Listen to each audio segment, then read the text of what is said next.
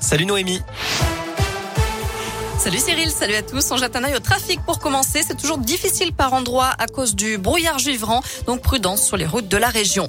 À la une, cette nouvelle affaire de pédophilie dans l'église. Ça concerne les diocèses de Lyon, Saint-Etienne, Vienne et Grenoble. Plusieurs personnes ont révélé ces derniers mois avoir été victimes d'agressions sexuelles de la part du père Louis Rib, décédé en 1994. Des actes qui auraient été commis dans les années 70 et 80, qui seraient donc prescrits aujourd'hui.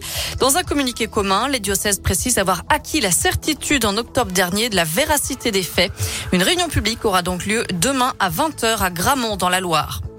Un chiffre à retenir, 179, c'est le nombre de clusters actuellement dans les écoles, collèges et lycées de l'Académie de Lyon, avec au total 837 classes fermées en ce moment dans l'Ain, le Rhône et la Loire.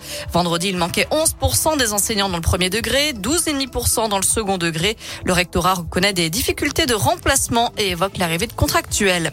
Des renforts prévus en tout cas pour la rentrée prochaine avec la création de 180 postes équivalents temps plein dans l'académie, malgré notamment une baisse du nombre d'élèves qui continue dans le premier degré, près de 4000 élèves en moins en septembre prochain. Le méga-centre de dépistage du Covid a ouvert ses portes ce matin à Polydôme, à Clermont.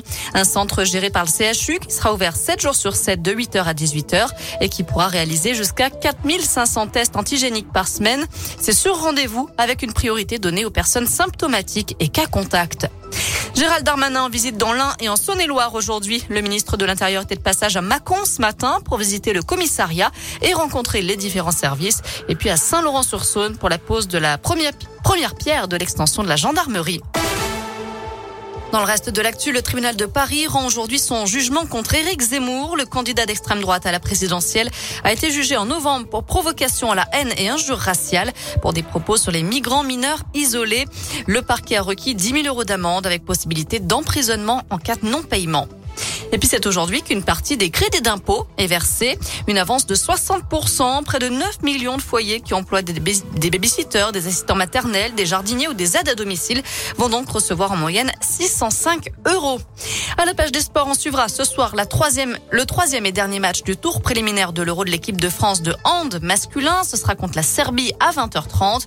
Les Bleus ont remporté leurs deux premiers matchs contre la Croatie et l'Ukraine. Enfin en foot, Lucas Dacunia quitte l'OGC Nice et arrive en renfort à Clermont. L'attaquant est prêté jusqu'à la fin de la saison. D'après le Parisien, il a passé sa visite médicale ce matin et devrait donc s'engager dans les toutes prochaines heures. Voilà pour l'essentiel de l'actu. Côté météo cet après-midi, ça reste bien gris, bien nuageux dans l'ensemble de la région. Les températures varient entre 1 et 4 degrés pour les maximales. Ce soir, à nouveau, pas mal de brouillard et des brouillards givrants. Donc prudence une nouvelle fois sur les routes. Merci. Bonne